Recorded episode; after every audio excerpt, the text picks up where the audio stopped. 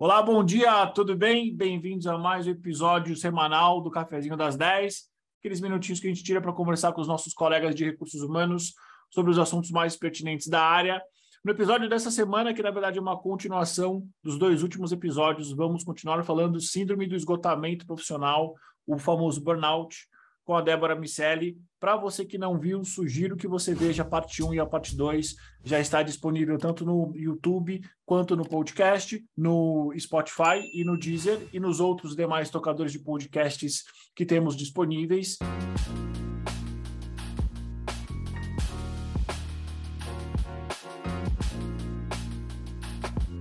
Débora, para quem não te conhece ainda, quem é você no mercado de RH? Edu, obrigada mais uma vez por essa continuidade. É, eu sou a Débora, eu atuo há 18 anos na área de recursos humanos, atualmente atuo como gestora de RH em uma multinacional cuidando da América Latina.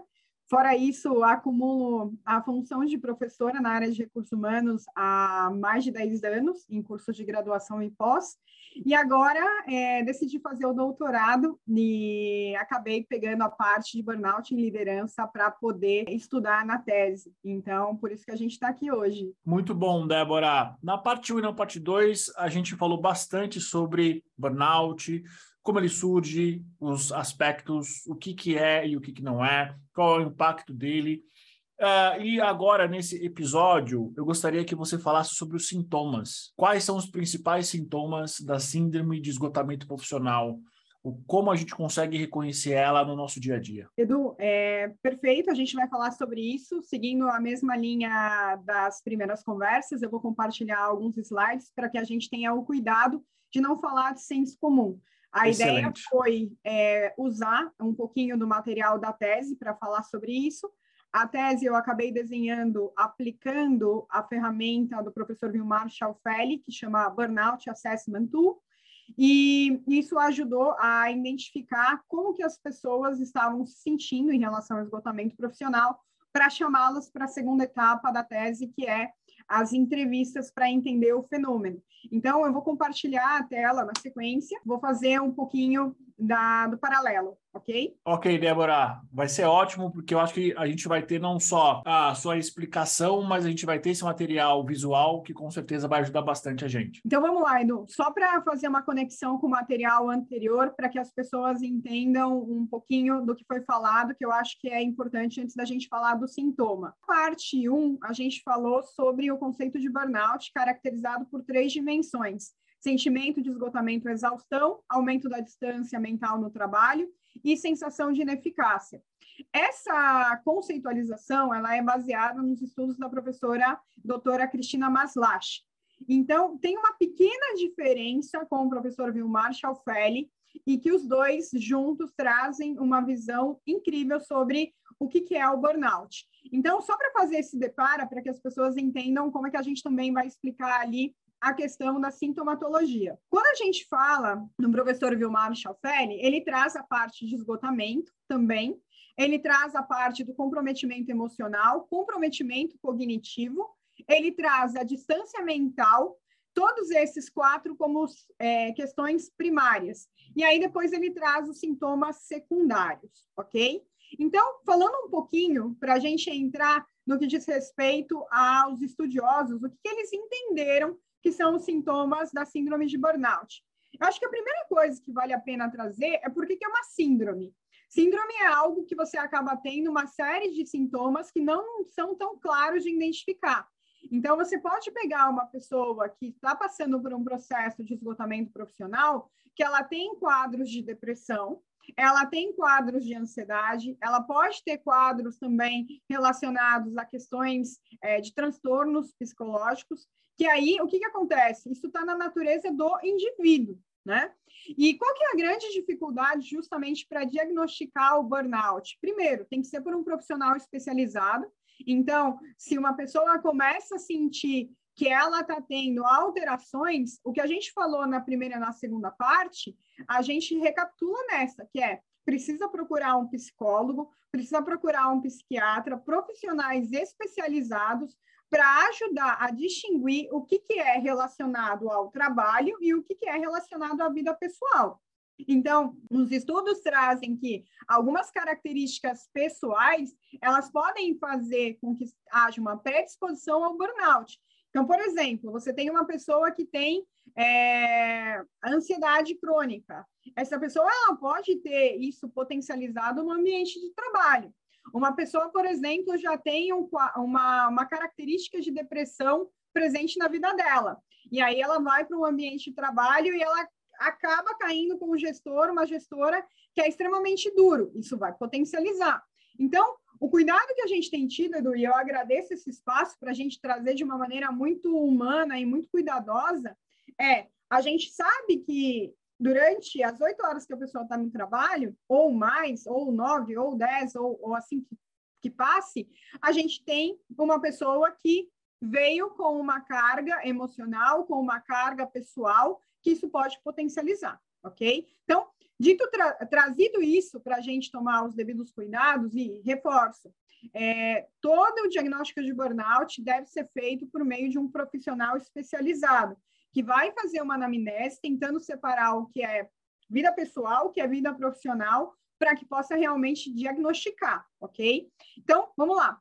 Falando um pouquinho do esgotamento, é uma perda severa de energia. Então, cansaço, fraqueza, é, mental, sensação de esgotamento, falta de energia para iniciar o um novo dia de trabalho, sensação de esgotamento total após o dia de trabalho, cansaço rápido, então, você chegou lá no trabalho 8, 9 da manhã, por volta das 10, você já está esgotado.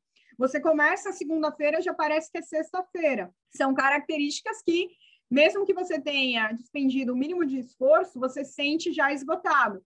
E a incapacidade de relaxar após o dia de trabalho.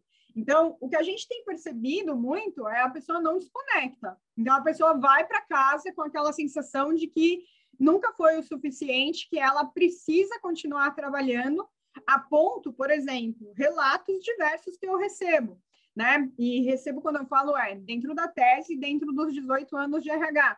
Ah, Débora, eu fui dormir pensando no trabalho. Débora, eu cheguei em casa, eu tive febre à noite. Débora, eu cheguei em casa, eu fui tomar banho, eu não conseguia desconectar. É, Débora, eu cheguei depois de uma reunião e a minha esposa estava falando comigo, eu estava com a cabeça longe. Então, esgotamento ali traz algumas características. Aqui eu já estou trazendo até um pouco de outros sintomas das outras características. Comprometimento emocional, reações intensas emocionais. É, a pessoa se sente oprimida pelas próprias emoções.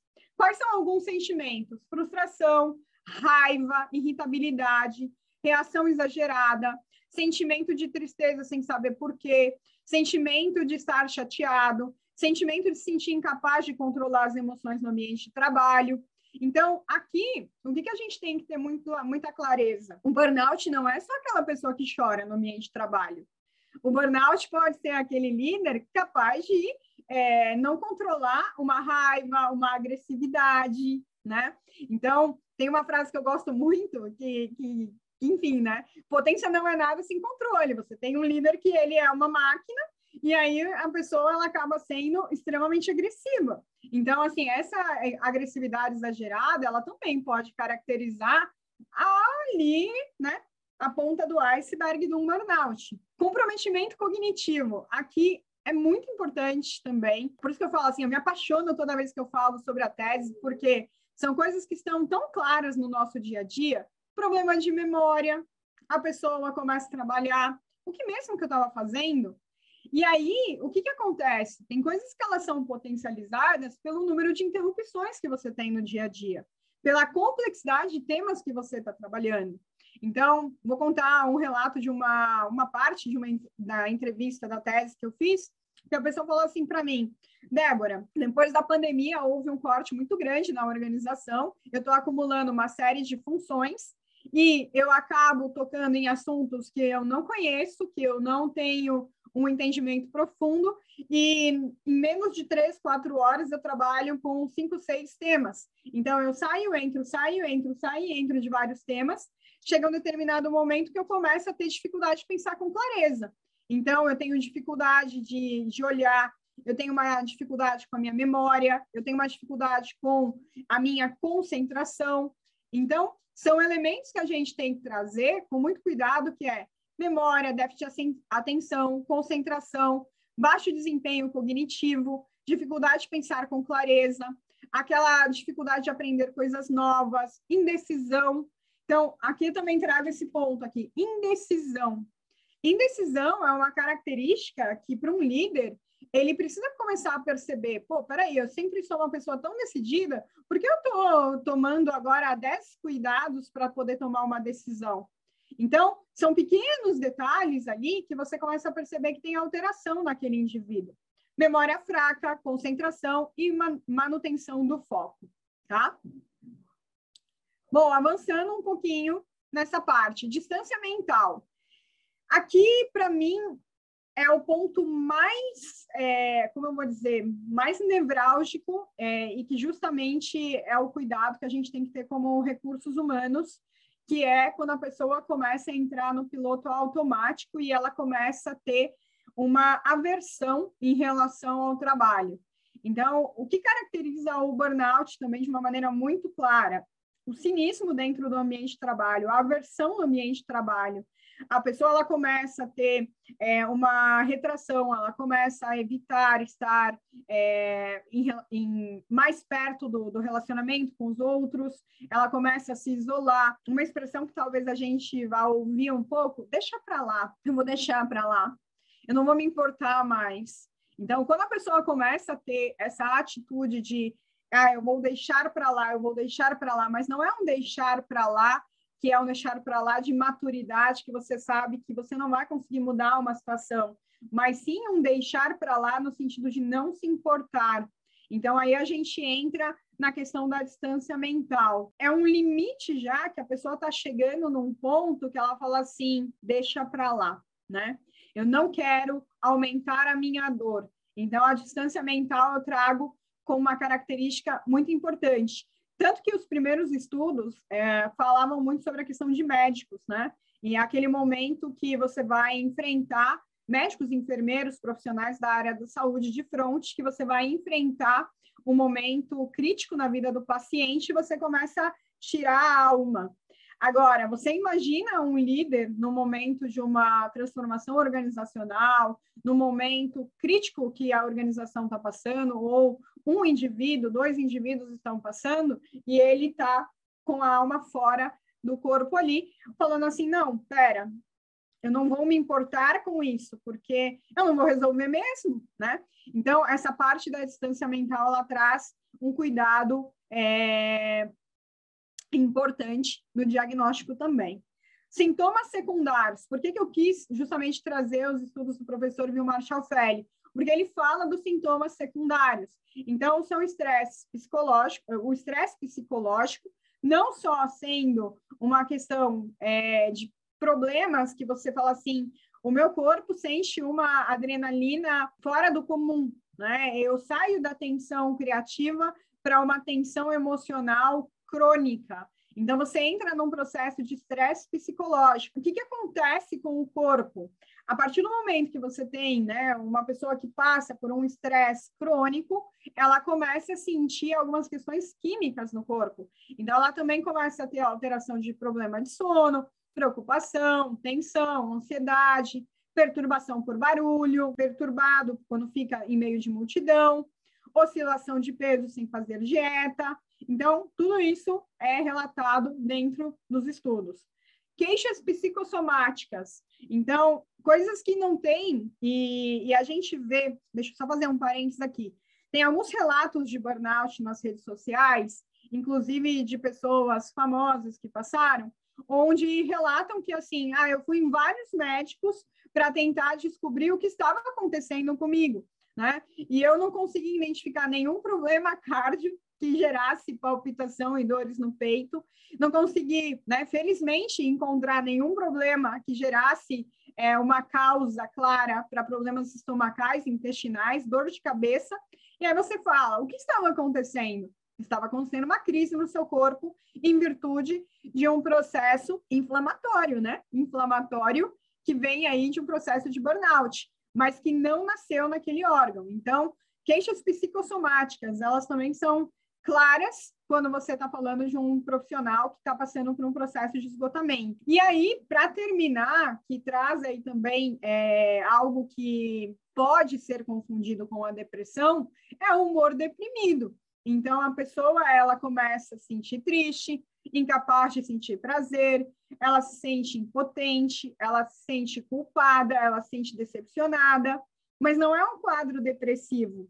A pessoa simplesmente ela começa a entrar na bola de neve da questão da ineficácia e ela ela não se sente capaz e aquilo naturalmente você não se sente capaz você começa a se sentir triste e o problema é que isso é uma bola de neve, ok? E esses sintomas, Débora, eles aparecem todos juntos? Eles podem aparecer em ordem aleatória? Como é que a pessoa começa a senti-los? Edu, é, aqui eu tenho que tomar muito cuidado, porque eu não sou uma profissional da área da saúde. Então, sim, vou tentar sim. responder a tua pergunta com base, novamente, um pouco na ferramenta que é uma ferramenta de diagnóstico. Então, vou trazer para vocês aqui um pouquinho é, como que os estudiosos têm eh, diagnosticado o burnout.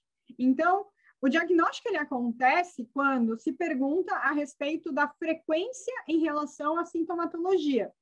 Então, aqui, Edu, tentando trazer a resposta para a tua pergunta, eu, dentro da tese, dentro das entrevistas, dentro dos relatos, eu tenho escutado diferentes tipos de sintomas. Então, por exemplo, é, uma das pessoas que eu entrevistei, ela falou que o percurso do trabalho, casa empresa, era pequeno demais para a quantidade de lágrimas que ela derramava. É uma coisa que, assim, para aquela pessoa, o choro, o humor deprimido foi algo que foi o mais marcante. Aí eu fiz uma outra entrevista onde a pessoa me trouxe um outro relato que ela já estava se sentindo extremamente cansada todos os dias que ela levantava, irritadiça, porém, depois de uma determinada reunião, um sábado, essa pessoa não levantou da cama, aí depois de alguma insistência, ela levantou da cama, foi para o chão da sala, porque ela queria estar mais perto do chão e ela acabou a energia. Teve um outro relato também é, de uma pessoa que ela teve uma explosão emocional com a esposa. Então, assim, Edu, como é que o sintoma ele vem? Eu acho que eu tenho que tomar o cuidado, e é esse o gostoso da nossa conversa. Cada indivíduo é um indivíduo, ele é muito singular. Então, qual que é o nosso objetivo dessas conversas? É a gente não só ajudar o RH e os líderes a identificarem os sintomas, como cada indivíduo começar a fazer uma autoavaliação. Então, vamos lá. Com que frequência você se sente mentalmente exausto no trabalho? Se você se sente nunca, fantástico. Se você se sente algumas vezes, ok. Normal. Quem nunca se sentiu mentalmente exausto? Mas a partir do momento que isso acontece cinco dias na semana, tem alguma coisa estranha. Tudo que eu faço exige muito esforço. Ué, todas as atividades que você faz, você tem que dar uma carga extra de energia? Depois de um dia de trabalho, acho difícil recuperar a minha energia? Poxa vida, uma coisa é um dia que você passou por um turbilhão, outra coisa são vários dias. Fisicamente exausto. Pelo menos as pessoas com as quais eu tenho entrevistado, eu tenho conversado, e isso é muito a ver com a área administrativa, as pessoas não relatam fisicamente exausto, ok? Pode ser diferente para quem esteja lidando com médicos, enfermeiros, professores, é, ou pessoas de uma área de construção civil, que têm esforços físicos, ok? Quando me levanto de manhã, falta energia para começar um novo dia. Quero estar ativo no trabalho, mas de alguma forma sou incapaz de fazer.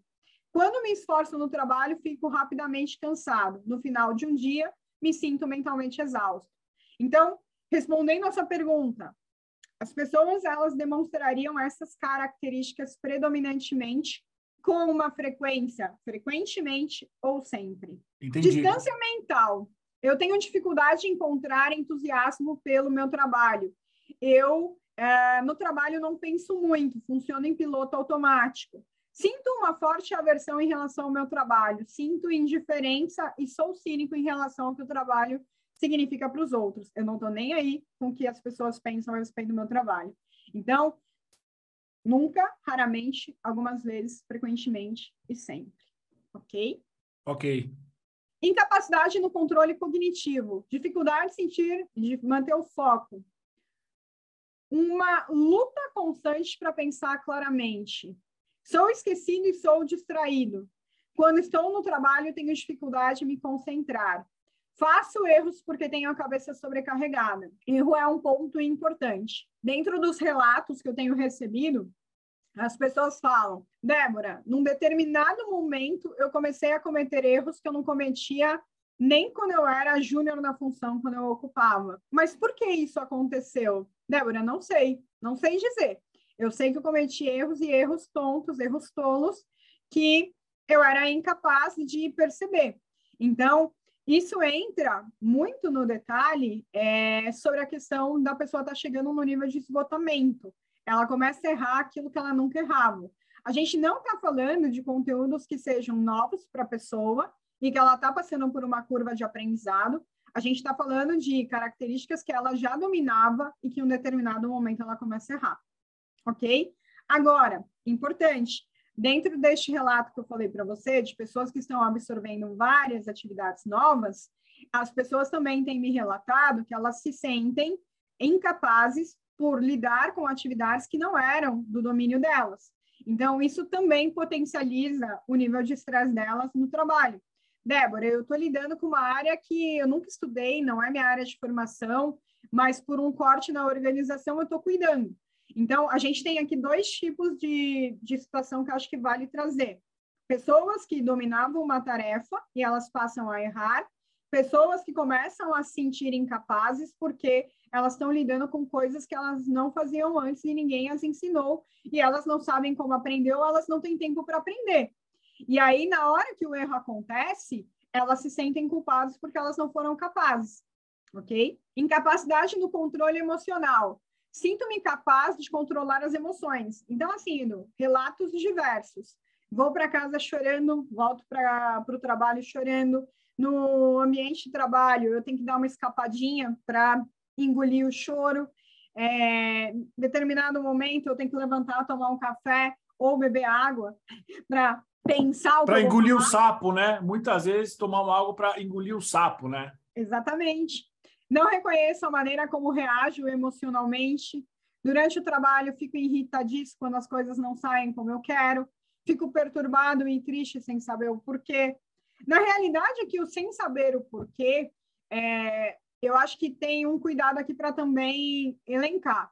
As pessoas, elas sabem o porquê. Talvez chegue um determinado momento que elas se perdem, porque o burnout é um apagão. Concordo, tá?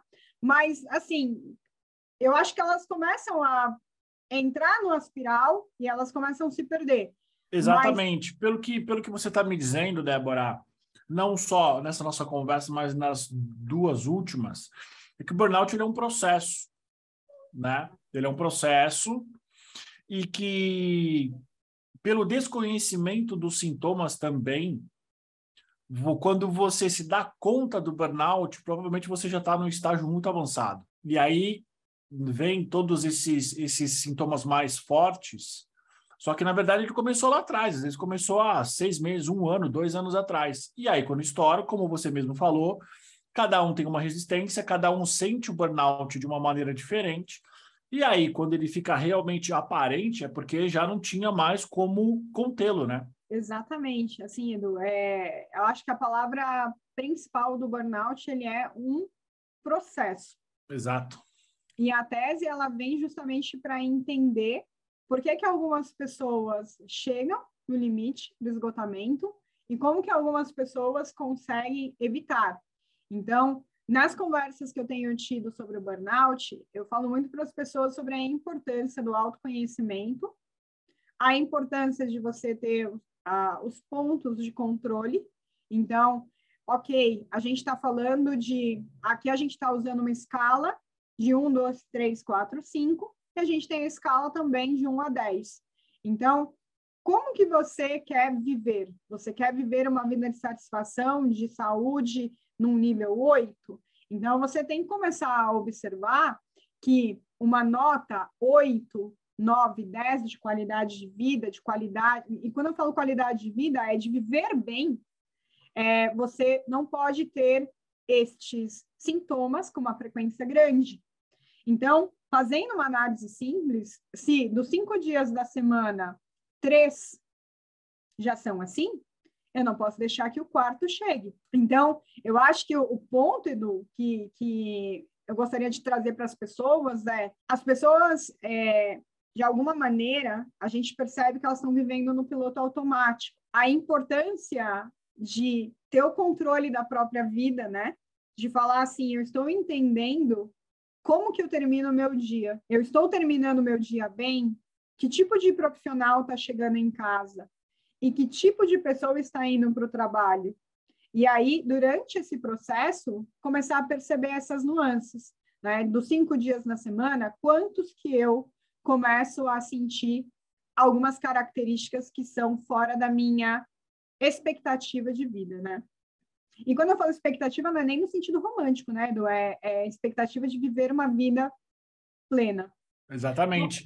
Expectativa de ter uma boa vida em termos de ser saudável fisicamente e mentalmente, né? E o burnout ele passa por isso, tanto físico quanto mental. Exatamente. Vou continuar aqui para a gente trazer é, então, reage emocionalmente, a gente falou, é, trabalho irritadiço, fico perturbado e pode acontecer que eu reaja exageradamente. E para a gente é, ter o, o, olhar dos sintomas secundários, então, a dificuldade no sono, a preocupação crônica, é, o sentimento de tensão e estresse, o sentimento de ansiedade, ataque de pânico. Então, algumas pessoas, como eu falei para você, né? Ah, deixa eu contar um outro relato que, que, que foi, assim, muito, muito triste, mas é real. Estava é, falando sobre burnout e a pessoa falou assim, a ah, minha esposa, em determinado momento, sábado à noite, quando ela ouvia a telecine, ela não conseguia dormir porque ela já sabia que na segunda-feira ela tinha que ir para o trabalho. Percebe que no sábado à noite a pessoa já é, tinha uma tristeza, um ataque ah, ali de ansiedade, porque o final de semana já estava acabando. E olha que tinha o domingo inteiro, mas a pessoa ela já sofria por antecipação. A parte do ruído e de multidões, a pessoa começa a se sentir incomodada. Então, aqui são sintomas de angústia psicológica, por isso que a gente fala da importância do psicólogo e do psiquiatra para entender se essas características são inerentes ao trabalho ou não. Queixas psicossomáticas. Então, palpitação, dores no peito, problemas intestinais, problemas no estômago, dores de cabeça, dores musculares e uma frequência grande que você perde a tua imunidade. Então, a imunidade baixa, ela é uma característica também muito clara, tá? Então, essas são as características, Edu, que a gente traz de uma maneira muito clara sobre os sintomas secundários. Então, eu tomei o cuidado da gente usar essa explicação, Edu, porque a gente vê os vídeos de burnout, então tem mais de 20, 30 sintomas. É, é difícil você falar assim, ah, como é que a Débora funciona, como o Edu funciona, como fulano funciona. Então, você tem que conhecer o seu corpo, né? Tem pessoas que, por exemplo, têm manchas na pele.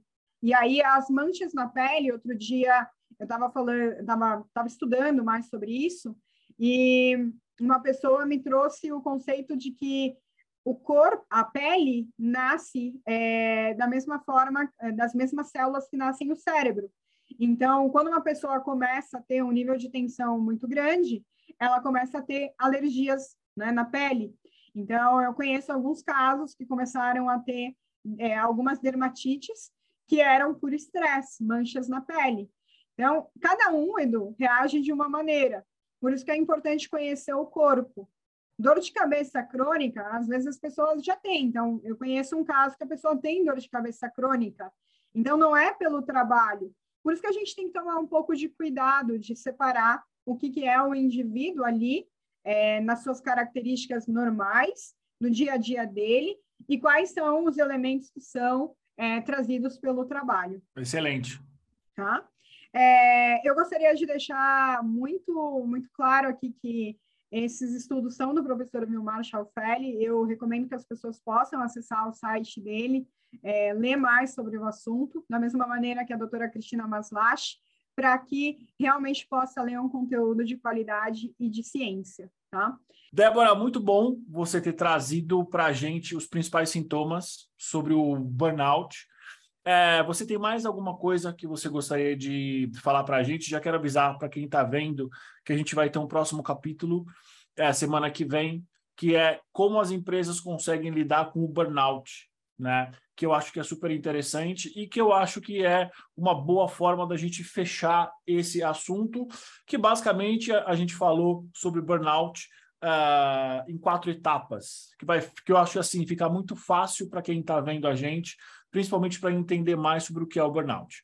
Débora, você tem mais alguma coisa para falar sobre sintomas? Quer deixar um recado para quem está vendo a gente? Olaido, para terminar, o que você me perguntou sobre mensagens finais. Então, eu trago como muito importante as organizações elas terem é, o apoio de profissionais da área de medicina para poder cuidar realmente desse assunto dentro das organizações. Então, os médicos do trabalho, acho que existem é, detalhes aqui que são áreas da saúde que podem tocar apenas, até por uma questão do sigilo, é, do cuidado com as pessoas, com os indivíduos, a, as informações de caráter confidencial ali dela, né?